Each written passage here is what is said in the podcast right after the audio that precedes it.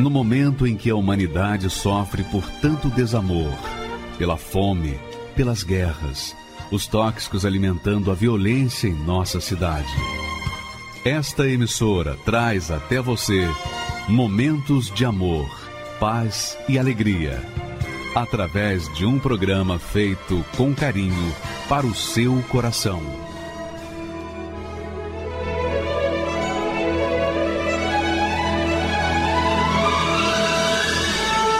E agora, com você, a Palavra Amiga do Bispo Macedo.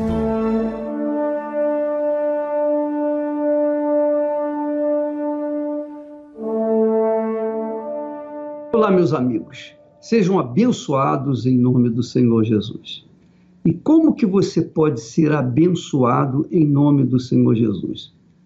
Quando você deixar cair a ficha e entender e compreender a vontade de Deus para a sua vida. Quando você conhecer a vontade de Deus e aplicá-la na sua vida, então você será a própria bênção. Você será a própria bênção. Não é uma pessoa abençoada, mas a própria bênção. Jesus disse assim: Eu sou a luz do mundo. Quer dizer, eu sou a própria bênção. Depois ele disse assim: Vós sois a luz do mundo, vocês também são a própria bênção. Deus falou para Abraão: Sê tu uma bênção. Então, como é que você pode ser uma bênção, a própria bênção? Ao invés de você ficar mendigando orações, bispo, ora por mim, ora para eu ter emprego, ora para minha saúde, ore para isso, para aquilo. Você ser a própria bênção e você mesmo orar e receber, porque Deus quer fazer de você a própria bênção, isto é, Ele quer fazer morada dentro de você. É isso que Deus quer. Esse é o projeto de Deus. Agora, para você ser a própria bênção, para que você possa ser morada do Altíssimo, você tem que, obviamente, sacrificar a sua vida. Você tem que abrir mão da sua vida, das suas vontades, dos seus desejos, das suas cobiças. Você tem que abrir mão de tudo, de tudo, inclusive dos seus sonhos e projetos pessoais. Mas isso, bispo, é muito difícil, eu sei que é difícil. Por isso é o sacrifício. É o sacrifício. Deus, para me salvar, ele teve que sacrificar o filho dele. Para ele salvar você, ele teve que sacrificar o filho dele. Então é sacrifício dele por nossa causa, sacrifício nosso pela causa dele. Olha só o que diz o texto sagrado. Aliás, foi o próprio Deus, o próprio Deus quem falou. Olha só o texto que ele fala. Por favor, preste atenção. Ele diz assim: Assim diz o Senhor, não se glorie o sábio na sua sabedoria, nem se glorie o forte na sua força, não se glorie o rico nas suas riquezas, mas o que se gloriar, glorie-se nisto, em me entender e me conhecer. Eu sou o Senhor.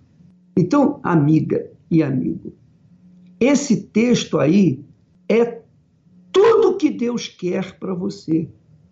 Ele quer que você seja uma pessoa abençoada, sábia, rica, forte, saudável, tenha uma vida de qualidade.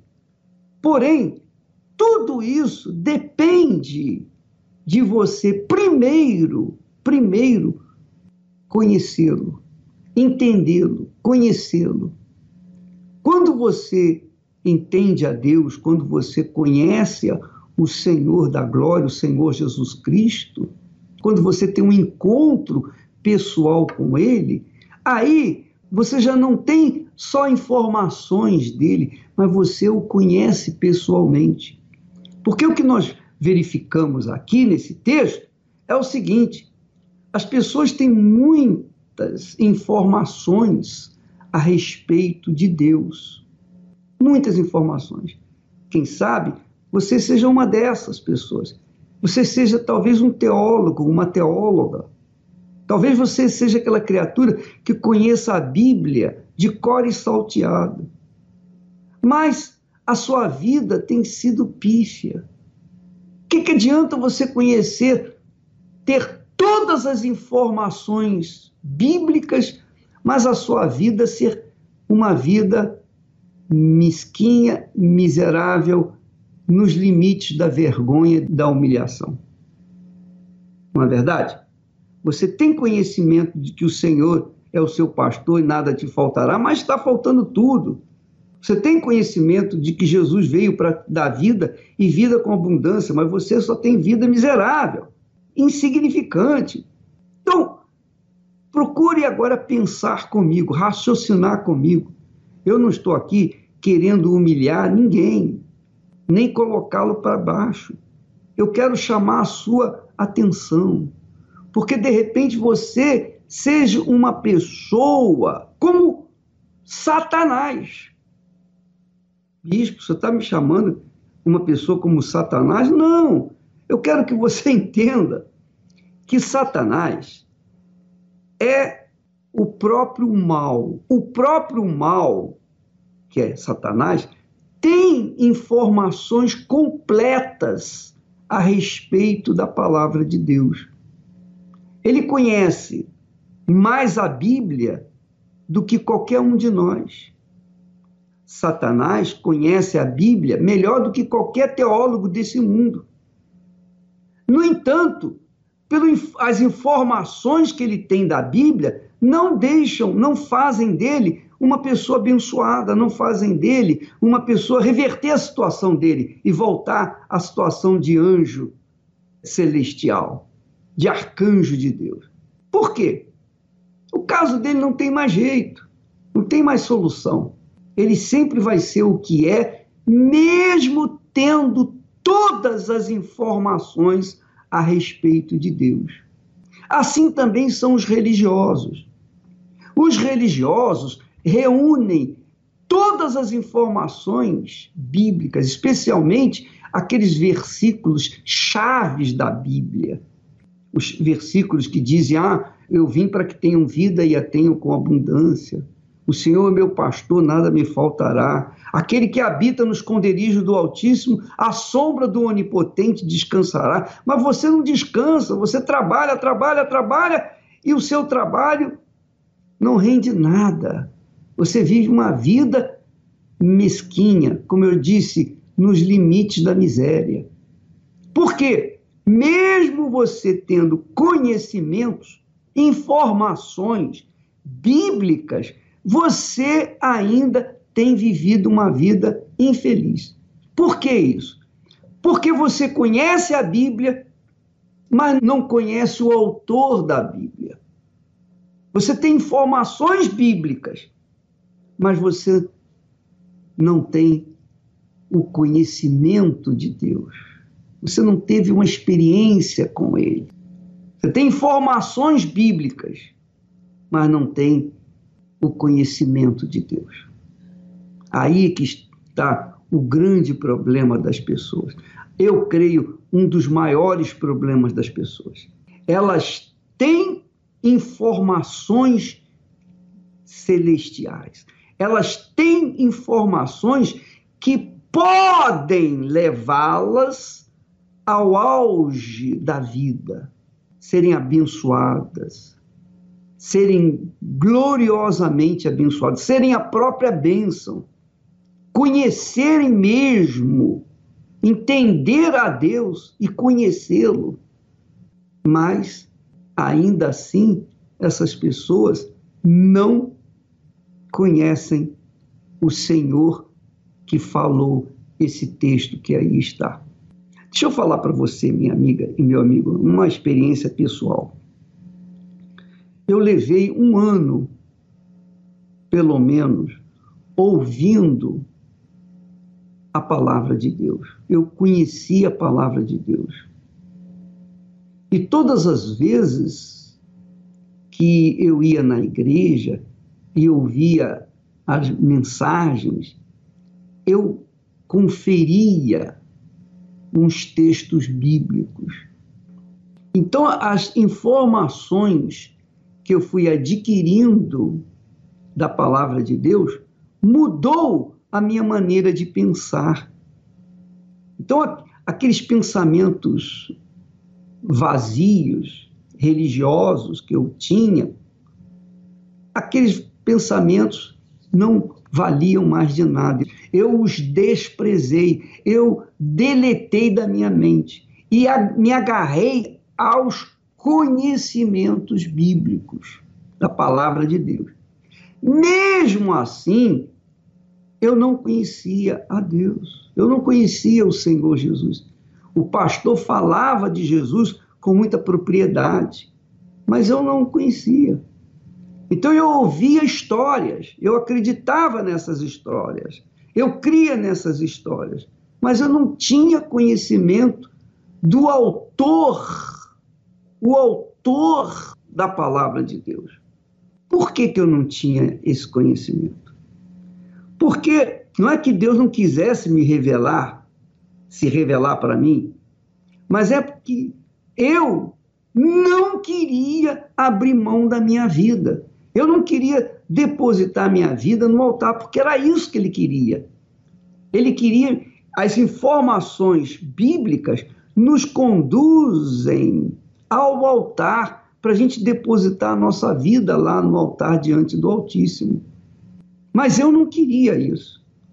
Eu não queria abrir mão da minha liberdade de fazer o que eu queria, de realizar os meus próprios sonhos, de, enfim, de viver uma vida como todo mundo vive nesse mundo.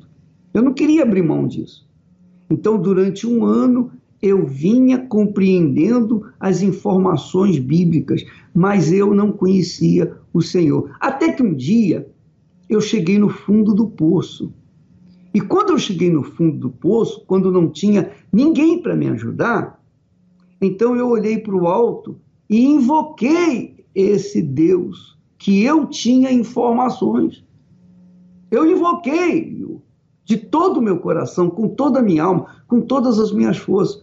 Quer dizer, no fundo do poço, eu coloquei a minha vida no altar e disse: Sim, Senhor, eu me rendo, finalmente eu entrego a minha vida para ti foi quando, então, o Espírito Santo, o Espírito de Deus, me revelou, me apresentou o filho dele, Jesus.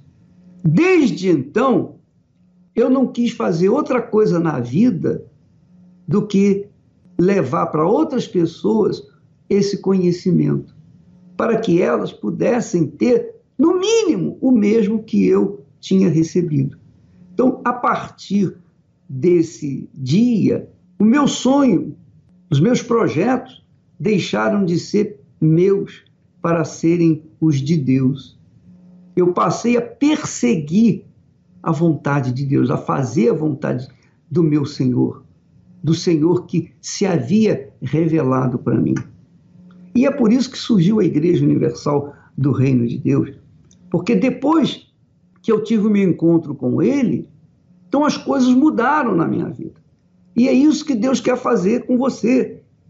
Quando você conhecê-lo, quando você entender a Deus e conhecê-lo pessoalmente, não conhecer apenas a sua palavra, mas conhecê-lo na sua essência, em toda a sua essência. Então você será a própria bênção. É por isso que Deus fala assim: não se glorie o sábio na sua sabedoria, nem o forte na sua força, nem o rico na sua riqueza, mas o que se gloriar, glorie-se nisso, em me entender e me conhecer. e me conhecer. Então, essa glória me foi concedida. A glória de ter conhecido o meu Senhor e Salvador Jesus Cristo. Então, essa riqueza, essa glória, aí sim eu posso me gloriar. Eu posso me gloriar, porque é algo indescritível. Eu tento passar para vocês, eu tento transferir essa riqueza para vocês, mas eu sei que eu tenho a dificuldade de comunicar isso. Eu tenho dificuldade de passar para vocês aquilo que está dentro de mim. Mas eu quero dizer para vocês que é isso que Deus quer para você. Ele quer fazer de você a própria bênção. Ao invés de você ficar mendigando, por favor, ore por mim, ore pelo meu filho, ore pela minha mãe, me dá um trabalho, etc, etc. Você não tem que ficar mendigando de ninguém, porque quando você conhece a Deus, você é a própria bênção. Essa é a fé sobrenatural.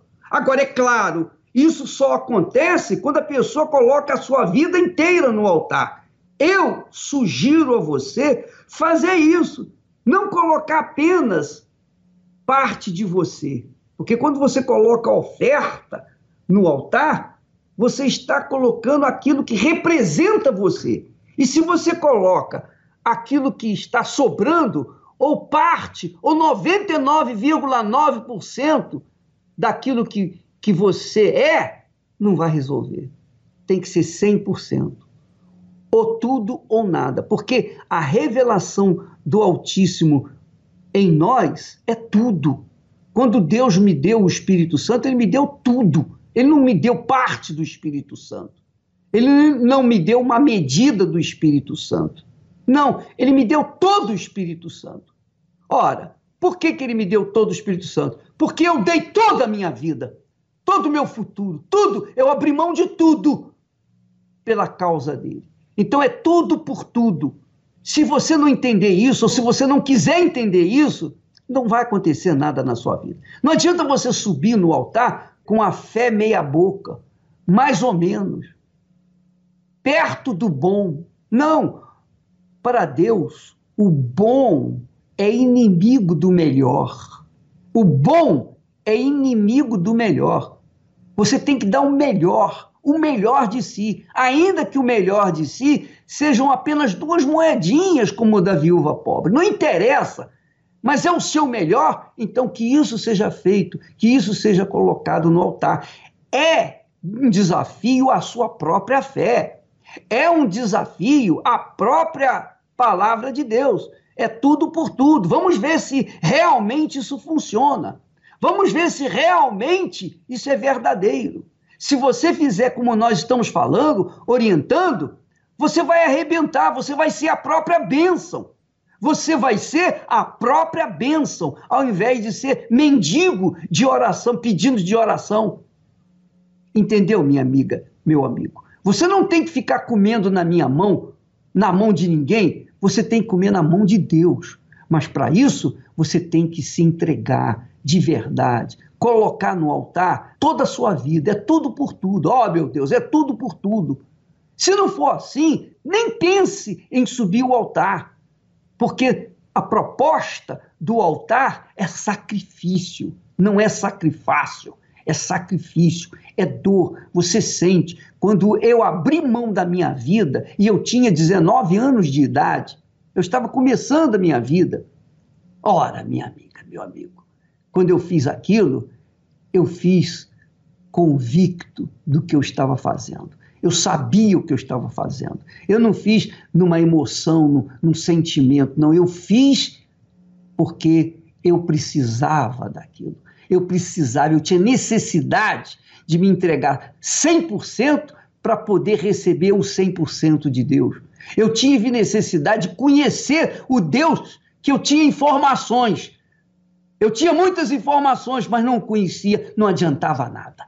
Satanás tem todas as informações bíblicas, mas não adianta nada.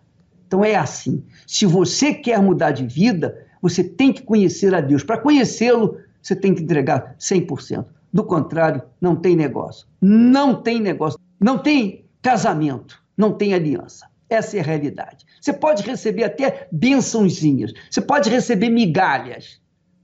Mas Deus não quer dar migalha para ninguém. Deus quer dar a própria vida dele. Por isso ele diz: glorie-se nisto, glorie-se nisto, em me entender e me conhecer que eu sou o Senhor. Aleluia. Essa é a glória que nós trazemos dentro de nós. Essa é a riqueza que nós passamos para as pessoas. É isso que nós estamos tentando passar para você. Uma riqueza incalculável.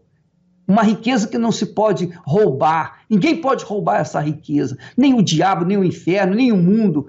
Problemas, dificuldades, tribulações, lutas, nada poderá tirar, arrancar de dentro de nós esta glória. A glória de entender e conhecer aquele que nos deu a vida. Você vai ver um testemunho agora, e esse testemunho com certeza vai ajudá-la, ajudá-lo a entender o que é a fogueira santa. Por favor, vamos rodar. Meu nome é Flaimson Henrique, sou empresário, nasci na cidade de Colorado, no interior do Paraná. Crescemos ali com essa com a vida pacata, né? numa cidade muito pequena, uma vida pacata, sem perspectiva de, de, de vida, né? de crescimento. E também cheguei aqui em São Paulo, e aqui em São Paulo eu fui trabalhar de, de empregado, na época eu era pintor, né? comecei na, na, construção civil, até abri um, um negócio na, na, época no ramo de, de pintura,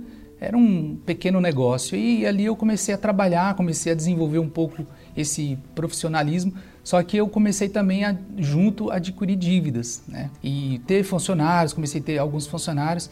Cheguei ao ponto assim, de ter é, uma dívida mais de 100 mil reais e fui pedir um dinheiro emprestado para ele, para esse amigo. E, e ele, vendo aquela minha situação, ele contou a, a história dele, a experiência que ele teve. É, e aí ele me fez um convite para vir à igreja. Na época era uma campanha de Israel e eu fui para a igreja, recebi aquele convite, eu falei, eu vou lá.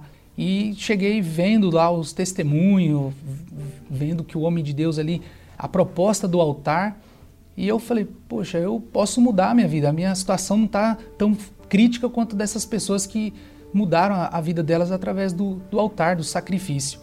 E ali eu tinha ainda me sobrado uma caminhonete na época que estava aliada na época 85 mil, eu estava vendendo ela pela metade do preço para sanar um pouco das dívidas. E ali eu falei, essa oportunidade de eu subir nesse altar e fazer essa prova com Deus. E ali eu fui para o altar, coloquei esse, esse, esse bem no altar e daquele dia em diante ali a minha vida ela começou a mudar. Eu já comecei a ver a resposta de Deus, que o altar funciona.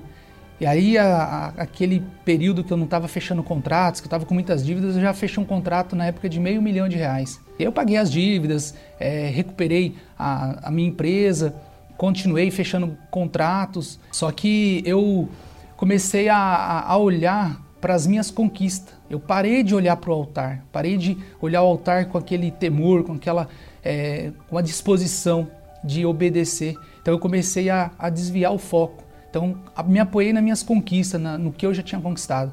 E aí veio uma próxima campanha de Israel e Deus, naquela ocasião, ele me pediu é, o, a, o, meu sacrifício, que eu tinha ali, era caminhonete, que era o meu xodó. Eu, eu lembro na época que eu fui fazer um. fui passear no shopping e, e entrei numa agência de, de, viagens e comprei uma passagem para um cruzeiro marítimo. O dia de eu embarcar era exatamente o dia de eu subir no altar. E aí eu virei as costas para Deus embarquei no, naquela viagem, naquele navio e fiz a viagem. Até falo, né, que eu o navio ele não naufragou, mas quando eu cheguei em terra firme, a minha vida ela naufragou. Porque já ali no porto eu já tive uma resposta de um, um contrato que estava fechado, cance ser cancelado. O erro não foi eu não ter colocado a caminhonete no altar o erro foi já começou lá de trás. Eu já não tinha já aquele temor, eu já não, não fazia, já não tinha aquele, aquela comunhão com Deus, as orações. Eu já tava, já tinha to, tocado no dízimo, eu já tinha é, parado de ofertar, eu já comecei a ver a oferta com outros olhos, com malícia. Eu passei a servir a minha própria vida. Então eu parei de servir o altar e, e servir a mim mesmo, né? fazendo as minhas, os meus desejos, fazendo as minhas vontades e não as vontades que Deus tinha para mim. Eu comecei já a ver as percas, né? A, a, aquela, aquela caminhonete que Deus tinha me pedido para pôr no altar, eu perdi para a agiota. Os contratos que já estavam em andamento, fechado, começou a parar, as obras começaram a ser paralisadas. Cheguei na estaca zero. Eu fiquei pior do que quando eu cheguei a primeira vez. Porque eu lembro que eu fui comprar uma Marmitex de 10 reais e o meu cartão recusou. O dono do restaurante falou, não pode levar, depois você acerta. E eu falo sempre que Deus ele não castiga. Né? Quando eu parei de obedecer, parei de obedecer o altar, parei de ouvir a voz de Deus, é, isso foi uma consequência. que foi pior para mim foi é, a, minha, a minha vida espiritual. O vazio que eu tinha. Isso era algo que, o, ainda que eu conseguisse, que eu conquistasse logo após, não ia suprir aquele algo que estava dentro de mim, aquele vazio, aquela, aquela incerteza. Porque quando você está longe de Deus, você vive na incerteza. E pedir para Ele misericórdia, porque eu queria mudar aquela situação, eu queria sair daquela situação. E não tinha quem pudesse me ajudar. E foi o, o momento que ali eu despertei de verdade, porque foi aonde eu falei, poxa, Deus ele mudou um dia a minha vida. Olha, Deus ele teve é, essa misericórdia de mudar a minha história. Eu lembro que na época é, é eu, eu já não tinha mais nada, eu voltei para a igreja, eu, eu, lembro que eu fui a pé para a igreja. Eu morava um pouco longe da igreja. E eu fui a pé, eu cheguei na, naquele dia e foi uma coisa tão forte, porque quando eu cheguei na porta da igreja, que eu vi o altar preparado para mais uma campanha de Israel, eu falei, poxa, olha como que Deus é maravilhoso, porque eu cheguei uma vez na, na campanha de Israel e mais uma vez eu estou retornando numa campanha de Israel. Quando eu olhei o altar, falei, não é valor somente que eu vou fazer ali, mas ali eu vou lançar minha vida, porque é, vai ser algo que eu não fiz, eu não tinha feito, colocar a vida.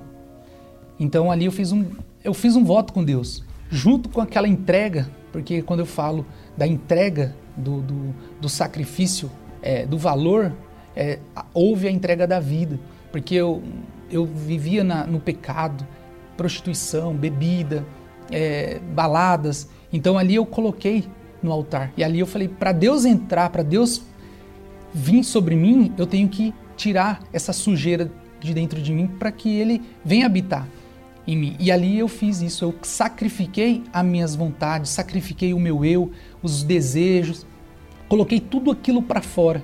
E ali eu comecei uma nova vida. Ali, naquele momento que eu subi no altar, que eu coloquei não só o envelope, mas quando eu me lancei naquele altar, ali eu já desci diferente. Então Deus me deu a, uma, a maior conquista que eu pude ter foi a presença dele, foi o Espírito Santo, porque aquele momento que eu recebi o Espírito Santo, que eu tive a certeza que Deus estava ali junto comigo, o mundo poderia desabar, porque o mais forte estava comigo. Então eu tinha essa certeza, eu tinha essa, essa força dentro de mim, a certeza que eu ia vencer tudo e a todos é, na medida que Deus me dava, porque eu não peço nada em campanha de Israel. A única coisa que eu peço é que Ele me mantenha no altar, que Ele me mantenha na presença dEle, com fogo dentro de mim. Como eu não faço pedido, porque se eu fizer o pedido hum, para Deus, eu vou limitar das bênçãos que Ele tem para me dar. E assim, de fé em fé, honrando, obedecendo, Deus Ele me deu é, até aquilo que eu nunca nem sonhava. É, hoje eu sou um homem casado, uma esposa também do altar. É, recentemente agora me tornei pai, que era um sonho. Então assim, hoje a gente tem uma família abençoada. Hoje eu tenho meus negócios, né? são vários negócios, são vários segmentos. É, a gente, eu tem uma construtora na época que era uma empresa quebrada, hoje é uma empresa é, bem estruturada. Deus ele tem nos surpreendido a cada campanha de Israel. É, hoje nós moramos muito bem num condomínio bem localizado na nossa cidade. Recentemente eu comprei também um imóvel avaliado em mais de um milhão e duzentos reais. É, tenho os nossos carros, carros das nossas empresas. Além de obedecer, eu tenho a preocupação de honrar a, a obra de Deus, de patrocinar o ganho de almas, construções de igrejas, em presídios. É, hoje nossas empresas são colunas da casa de Deus. Hoje todas as nossas empresas são fiéis a Deus, são dizimistas. O que você tem que fazer nessa fogueira santa? Não é só o valor, não é só o dinheiro que você tem que colocar no seu envelope. Você tem que colocar sua vida. Se você puder, entra dentro do seu envelope. Porque o que vai mudar a sua vida é a sua entrega junto com o seu sacrifício, mas a sua vida, sacrificar a sua vida para Deus, porque você agradando a Deus, não tem como ele não te agradar. A fé sobrenatural grita por sacrifício. Sacrifício é obedecer à palavra de Deus.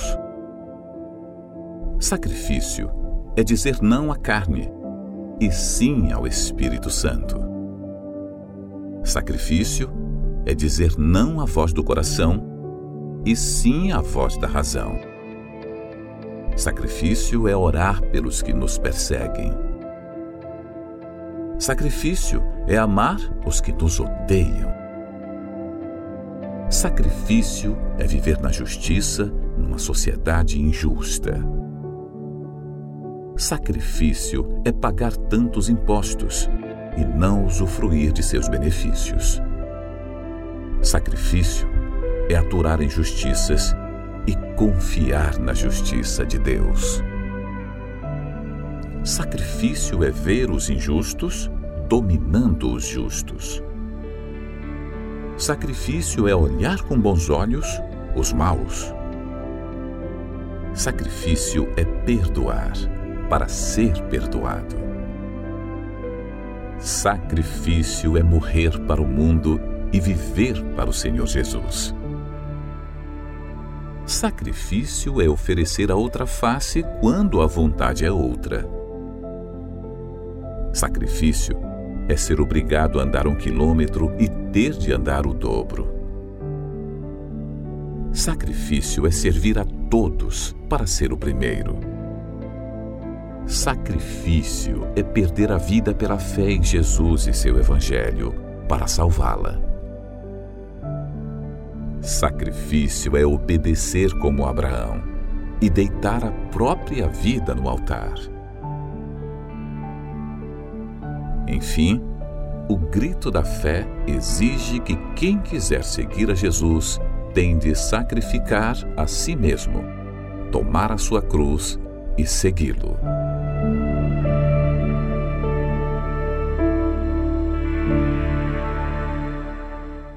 O meu nome é Mércia Mourato. Eu tenho 55 anos hoje e sou aposentada da Polícia Militar, me aposentei como sargento e hoje eu trabalho como corretora de imóveis. Quando eu estava trabalhando ainda na polícia, na polícia é, eu tinha um, um comportamento é, agressivo, um comportamento prepotente, orgulhoso. Eu era muito orgulhosa, então eu tinha o meu orgulho acima de tudo, a minha vontade acima de tudo tinha que prevalecer. Então eu achava que todo mundo estava errado. Meu marido então nem se fala, né? Então tudo que ele fazia era errado, tudo eu achava defeito. E em casa exigia demais do marido, demais dos filhos. Então acabei perdendo, fui perdendo, foram distanciando de mim. E eu não me conformava, por que, que as pessoas não faziam do meu jeito? E eu lutava, eu esbravejava, eu gritava, né? eu mandava, sabe aquela coisa? Né? E era horrível isso. E esse é, era o meu Egito. E por conta disso, outras áreas acabou afetando na minha vida. Me afetou a, a saúde, me afetou o financeiro, me afetou meu casamento, minha relação, meu relacionamento com os filhos, né? E eu fui vendo que eu estava indo para o fundo do poço e não conseguia perceber que aquela, aquela maneira de ser não era uma maneira que me ajudava era uma, era uma maneira que me deixava escrava. Escrava daquele orgulho, escrava da prepotência, daquele jeito, daquele comportamento agressivo. Tanto que quando eu queria, por exemplo, viajar, eu queria comprar alguma coisa, mesmo não tendo condições financeiras, eu comprava. Fiquei escrava do cartão de crédito. Eu fiquei escrava de empréstimos, porque eu queria comprar as coisas e eu, eu não tinha condição financeira suficiente. Aí depois que eu me aposentei, a minha revolta foi ainda maior.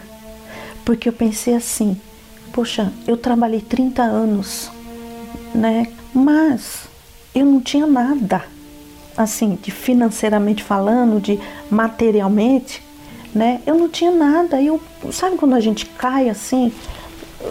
Eu falo, puxa, tô aposentada, e agora? Aí foi onde começou a atingir o meu casamento a tal ponto de que a separação era a única solução que a gente tinha em mente. Isso foi terrível. eu acho que foi o pior de tudo. É, então, você vê que são acúmulos de derrotas, acúmulos de fracasso. Como uma pessoa pode sobreviver desse jeito e achar que ainda está certa? eu achava que ainda estava certa. E eu, com tudo isso, eu falava: ah, não, tem que ser do meu jeito. Eu ainda falo: não, tá bom assim, não, não vem querer me ajudar, não, eu não preciso de ajuda, não. Prepotência. O meu orgulho não me deixava perceber que eu precisava de ajuda. E uma amiga minha corretora trabalhava comigo porque a conversa de uma pessoa assim é qual? Ai, as coisas só dá errado. Ah, meu marido não sei. Então eu reclamava muito, né? Reclamando demais, ela pegou e falou assim: é, Vamos comigo na minha igreja, né? Eu falei: Que igreja? É evangélica? Não, não, eu não preciso. O orgulhoso fala isso, né? Eu não preciso disso. Ela falou assim: Vamos fazer um trabalho, né? Lá perto do, do, da nossa da, da minha igreja e a gente estava fazendo esse trabalho de captação e a gente montou um quiosque do lado do templo, mas do lado mesmo do templo. E as pessoas que passavam, os veículos que passavam, né, a gente entregava, né, os, os prospectos né, dos, dos, empreendimentos, falava com os clientes por ali, né? E a gente, como estava um sol muito quente, aí ela falou assim: vamos entrar lá no templo, porque lá no templo tem ar-condicionado, tem umas cadeiras confortáveis, né? Aí eu falei assim: não, vamos ali, aqui é só atravessar a rua, a gente vai na padaria, a gente toma uma água gelada aqui tudo. Mas ela, aí ela falou: mas lá também tem água, né? Aí eu cheguei, ar-condicionado, aquela cadeirinha boa, confortável, né? Ai, que lugar tranquilo. E a musiquinha? Uma musiquinha bem branda, né? Eu, ai, que lugar tranquilo, mas eu não falava pra ela, também não dava o braço torcer, né? Mas nesse dia eu escutei duas palavras que foram impactantes, foram realmente é, de fato e de verdade assim transformadoras na minha vida, que foram humildade e sacrifício, que foi outra palavra que o sacrifício te leva a ser campeão, só isso. E aí eu me chamaram para ir até o altar. Aí eu fui. Sabe aquela coisa, você que está com problema, assim, você está com a tua vida derrotada, vem até aqui na frente. Relutei ainda e muito para ir na frente, mas eu falei, eu vou. E foi quando Deus revelou para mim que faltava em mim humildade. Faltava em mim é fazer o sacrifício. E eu falei, eu preciso mudar, porque eu tô perdendo. Aí abriu os meus olhos, foi como uma cortina, assim, desvendando. A gente entendeu exatamente o que é a fogueira santa. É tirar os, o chão dos pés, é você ficar pura e exclusivamente dependente de Deus. E acreditar, e confiar, e entregar nas mãos de Deus. Eu fui para um brechó e, e vendi tudo que eu tinha. Todas as roupas, todas as coisas, deixei peças básicas. Dei o melhor, eu consegui vender tudo, coloquei dentro de um envelope e fiquei na dependência de Deus. Fiquei, eu vivi o período da fogueira né? E quando você sobe no altar, você sobe, né? Fortalecida já. Quando você consegue se entregar a tal ponto de receber o Espírito Santo de Deus, todas as coisas lhe serão acrescentadas. Você não precisa correr, você não precisa ir com aquela ansiedade, com aquela força, querendo forçar as coisas. Não, as coisas vêm naturalmente. E quando a gente deixa Deus em primeiro lugar, é Deus à frente, no comando e acima de tudo, tudo que eu vou fazer hoje, eu falo essa frase: Deus vai assim, no comando. E foi abrindo os caminhos de todos os sentidos, sabe? É, de vendas que eu estava como corretora, né? Fiz um, um, uma, umas vendas grandes e depois a gente comprou um apartamento aqui em São Paulo, menor, no Tatuapé, né? Então, de inquilinos que a gente éramos, passamos a, a, a ter inquilinos, né? De endividados que éramos, hoje nós somos investidores A gente vai se entregando e vai ganhando, né? Não só financeiramente, mas eu precisava, como eu precisava de tudo, a minha saúde foi se restabelecendo. O meu casamento ficou restabelecido. Hoje eu tenho um marido que é, toda mulher gostaria de ter. A gente não esperava assim que fosse tão rápido. A bênção que a gente recebeu. Tudo que a gente precisa, a gente pode comprar, a gente está viajando muito, a gente come, a gente é, frequenta restaurantes bons, come comidas boas, né? Entendeu? Então a gente hoje não tem dificuldade nenhuma. A nossa dívida está paga. A gente pagou todas as dívidas. Hoje eu sou uma mulher feliz, uma mulher completa. Hoje eu sou esposa. Eu saí do Egito, saí da, escravi da escravidão e hoje eu estou na terra prometida. feliz e completa.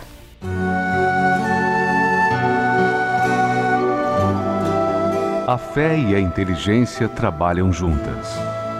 Embora a fé seja encarada como loucura para esse mundo, ela é inteligente porque nos faz saber que temos direito à felicidade. A fé faz com que recusemos uma vida de derrotas e conquistemos uma vida de vitórias. Se tudo não está de acordo com os seus ideais, está na hora de você refletir com a sua inteligência e usar a sua fé para trazer à existência os desejos de seu coração. Igreja Universal do Reino de Deus um lugar de fé para a sua vida.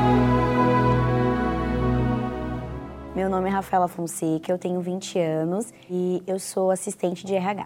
Eu era uma criança considerada louca pelos vizinhos, pois eu via vultos, escutava vozes, né? Essas vozes que eu ouvia, é, elas gritavam o meu nome, né, a todo momento. Aí eu acordava, aí quando eu abria os olhos, eu via algo, algo sobrenatural acontecendo ali na minha frente. A minha família é dividida, então metade é católico e um pouco evangélico e tem uma parte que eles usam, né? Eles trabalham com a Umbanda, então eles frequentam casa de encostos, coisas do tipo. Quando a gente começou a frequentar esse tipo de lugar, as coisas foi aumentando, então eu comecei a ver com mais intensidade e comecei a ficar mais apavorada. Isso se tornou algo conhecido, né, na vizinhança que eu morava, porque quando acontecia esses fatos eu acabava gritando. Então as pessoas me taxavam de louca porque eu via, eu gritava e e todo mundo realmente achava que eu devia ser internada por conta disso. Quando eu fui entrando na adolescência, eu acabei acreditando que eu era diferente dos outros pré-adolescentes que conviviam comigo.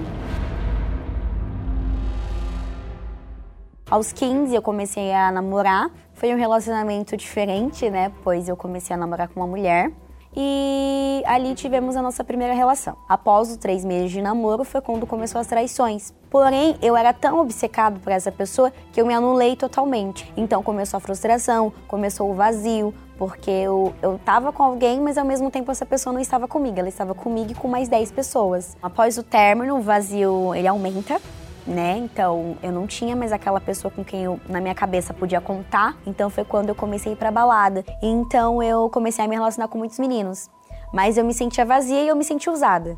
Porque é como se, como eram relacionamentos passageiros, nada muito assumido, então era coisa de um mês, de uma semana, talvez de dois dias. Então eu me senti usada. Eu usei muita maconha, eu bebi bastante, então foi ali que eu comecei a mentir porque a minha mãe até então ela não sabia que a filha dela usava droga, ela não sabia que a filha dela cabulava aula, que a filha dela bebia, ou que a filha dela mentia para ir para uma balada, porque para os meus pais eu simplesmente falava que eu ia para uma festa. Cada vez que eu saía para procurar a paz que eu tanto busquei, eu não achava. Então, devido à minha busca, né, incansável de buscar felicidade, de buscar paz interior que eu precisava naquele momento, a minha depressão ia aumentando, porque o meu vazio, ele não tinha fim. Então foi ali que eu decidi que não tinha mais motivo para continuar vivendo, porque nada me preenchia. Então ali foi quando eu tentei a, a, o suicídio é, duas vezes. E ali eu peguei um cinto da gaveta e ali eu tentei. Mas ao mesmo tempo que eu estava tentando, algo me falava assim que não valia a pena aquilo, que tinha jeito para mim, que embora eu quisesse morrer, mas eu tinha medo. E eu possuía muito medo porque eu não queria ir pro inferno. E ali foi quando eu comecei a escrever cartas suicidas. Quer dizer, eu lembro que teve uma que eu escrevi que eu descrevia como eu queria ser enterrada. E por incrível que pareça, é, nesta carta até estava é, a camisa do meu time de coração, que eu queria que fosse colocada é, no caixão. Eu tinha um vazio tão grande que eu queria preencher até mesmo na hora do meu enterro. É, embora emocionalmente eu estava totalmente destruída, mas eu tinha sonhos, como todo adolescente. Eu tinha um propósito de vida, mas é, eu não aguentava mais aquele vazio que eu sentia. Então foi quando eu tentei a segunda tentativa de suicídio. Então eu tentei com uma faca. Eu escutava duas vozes na minha cabeça, uma voz de vai, é a sua chance de se livrar de tudo isso, é a sua chance de fazer a sua família se sentir melhor porque não vai ter você. Porém, tinha outra voz falando que ali não era a saída. Essa não era o meu fim. Não foi para isso que eu havia nascido. E eu me recordo que nesse dia eu passei em frente a uma igreja universal. Mas ali eu recebi uma palavra do tipo de que a minha vida iria mudar, de que eu estava no lugar certo, de que Deus estava com saudade de mim. Então essa minha primeira ida, né, na Igreja Universal, surtiu efeitos assim maravilhosos, né, milagrosos até, porque a minha ida para casa foi diferente. Eu não saí mais com aquele peso. Então eu saí uma pessoa melhor.